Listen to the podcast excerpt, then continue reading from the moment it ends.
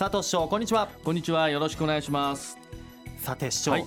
来月3月11日は東日本大震災からちょうど5年になりますよね、また昨年9月には関東東北豪雨による大きな被害がありました、今日は佐藤市長と防災について改めて考えていきたいと思います。まあ、防災といっても実際にどんなことを行えばよいのかわからない方もいらっしゃると思うんですがどうでしょうか？そうですね。はい。実はあの東日本大震災の被災者の方にえぜひ備えておかなければいけなかったと思うことはい。を伺ったアンケートがあります、ん。その中ではい。一番目に挙げられた、まあ、つまり第1位なんですが、はい。防災グッズ非常食の準備というのが第1位だったんです。そして2番目2位に上がってきたのは家族の連絡手段と集合場所の確認でした。はいそして3位が避難所の確認でした、まあ、事前準備の必要性が分かる調査結果だと思います。はい、はい。ね、実際にこの調査は被災者の方のお声ということでそうです。非常に参考になりますよね。そううん、では、はい。実際に、えー災害が発生した場合の取るべき行動避難場所などはどう調べればよいでしょうか？はい、えーまず宇都宮では我が家の防災マニュアルというものを発行しています、はい、このお我が家の防災マニュアルには自然災害別の備え方とかまた避難所また非常持ち出し品そして備蓄品などを掲載しています。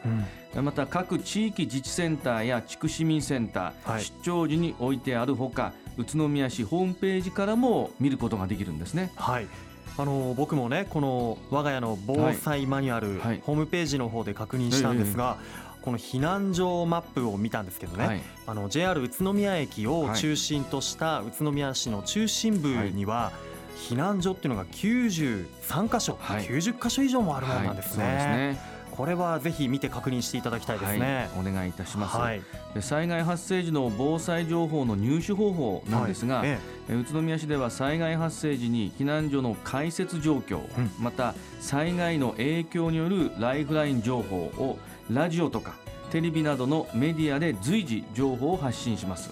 えまた防災情報メールというのも配信していまして気象情報とか、えー指定河川氾濫注意報河川の氾濫ですね。えはい。そして土砂災害警戒情報などをお知らせします、ぜひあの登録していただけると、はい。あの随時わかりますので、えーお願いをしたいと思います。はい、わかりました。はい。本当ね、いざという時にはこのラジオでも情報をお伝えしますので、皆さんに覚えておいていただきたいですね。はい、えーそして今回ぜひ覚えていただきたいのが自助共助公助という考え方です。自助、はい共助、公助。まず自助ですけども、はい。自分を助けると書きますね。自分を助ける、うん。え自分の身は自分で守るということでこれ大原則ですね、うん。災害にあった時真っ先に対応するのは個人や家族です、うん。えこの自助ですそして共助というのは共に助けるという書きますけども、はい。近隣が集まって共に助け合うこと、まあ、個人では対応不可能なこととか、うん。こういったものも可能になります、また3つ目の公助これは公が助けると書きますけども、はい。これはあの市とか県国などの自治体とかあの公共性の高い企業による救助活動や支援物資の提供などの支援などを言います、なるほど。うん。まあ、今回特にお話ししたいのはその中でも共助です。はい、共助というのは共に助けるでありますけども、はい、まあ、近所の人たち近隣の人たちと共にえ助け合っていくということなんですが、はい。これ普段でも言えることなんですね、うん。共助の代表例を言いますと、はい。これ自治会ですね。うん。自治会というのは住民に最も身近なコミュニティ組織なんですが、はい。防災防犯など生活に密着した活動を行っていただいています、はい。まあ、それ以外にも身近な困りごととかですね、うん。あるいは何気ない普段の助け合い例えば、えゴミステーションの管理とか地域の清掃、はい。まあ、公園の維持管理、うん。また安全安心を守る運動としては防犯灯この設置とか維持管理これ全部え自治会ごとにやっていただいてます、まあ、防犯パトロールもそうですね。えそういうものが自治会の活動として共助の一部として大変なくてはならないというものになりますし、うん。まあ、住民がお互いに支え合って良好な生活環境を築くということは大きな災害があった時にもきちんと対応できる心強い味方にもなります。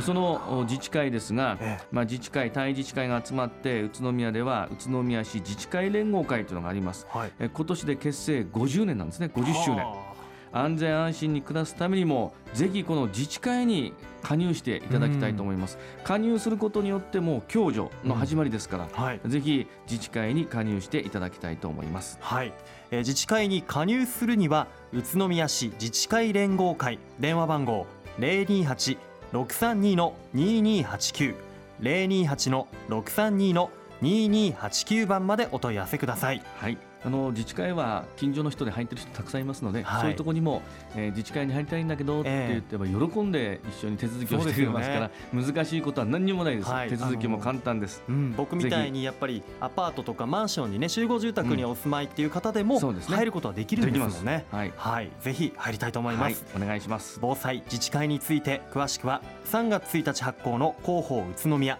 3月号をご覧ください。はい。さて市長、はい長い冬も終わりに近づいてきまして、時々そうですね。時々ですね。暖かさ、ねはい。感じられるようになってきましたよね、出かけやすい季節も近づいているということで3月の主なイベントをご紹介したいと思います、はい。まずは宇都宮大道芸フェスティバル。こちらは3月19日土曜日20日日曜日オリオン通り周辺地域7カ所で開催されます。はい総勢23組のパフォーマーによるジャグリングやバルーンなどの大道芸を披露します、壮観ですね。素晴らしいです、ええ。ぜひ楽しみにしてえーいただきたいと思います。はい。毎年盛り上がっていますよね、子供から大人まで大いに楽しめるイベントです。さあ続いて次は宇都宮クリテリウム、はい。こちらは3月20日日曜日清原工業団地で開催されます、この大会はあの国内メジャーレースジャパンプロツアー開幕戦になるんですね、はい。うん。えー会場周辺では清原地区の地元の方のご協力もいただいて飲食ブースの出店とかまたあの弱虫ペダルうん。ご存知ですか、はいあのね。漫画です。よ、そうです。人気漫画、うん。えー弱虫ペダル原作者の渡辺渡先生もお登場していただけます。おー。あのスペシャルトークショーなどはい。のステージイベントも開催いたしますので、えー自転車の街宇都宮の春のビッグイベントになりますのでぜひご参加いただきたいと思います。はい。最後は、はい。宇都宮城桜祭りです、はい。えーこちら3月26日土曜日宇都宮城址公園で開催されます太鼓や踊りなどのステージイベント模擬店展示ブース子ども向けゲームハイカラさん着付け体験あとは生命台櫓2階のね開放など、盛りだくさんですからね。そして和装で来場していただいた先着100名の方にオリジナルピンバッジをプレゼントします。また小学生以下の和装来場者にはさらにお菓子の詰め合わせなどのうん特典もあります、ぜひぜひお越しください。はいぜひ。和装でね、はいお越しいただきたいと。黒助さんもぜひそうですね着てきてください。はい。はい。ちょっと着物を着借りてもいいですよ借りても。はい、え借りて、はい。いいですね。行きたいと思います、はい。さあこの他にも宇都宮市内ではさまざまな春のイベントが開催されます。詳しくは3月1日発行の広報宇都宮。3月号をご覧ください。本日の出演は住めば愉快な宇都宮の佐藤栄一宇都宮市長でした。どうもありがとうございました。ありがとうございました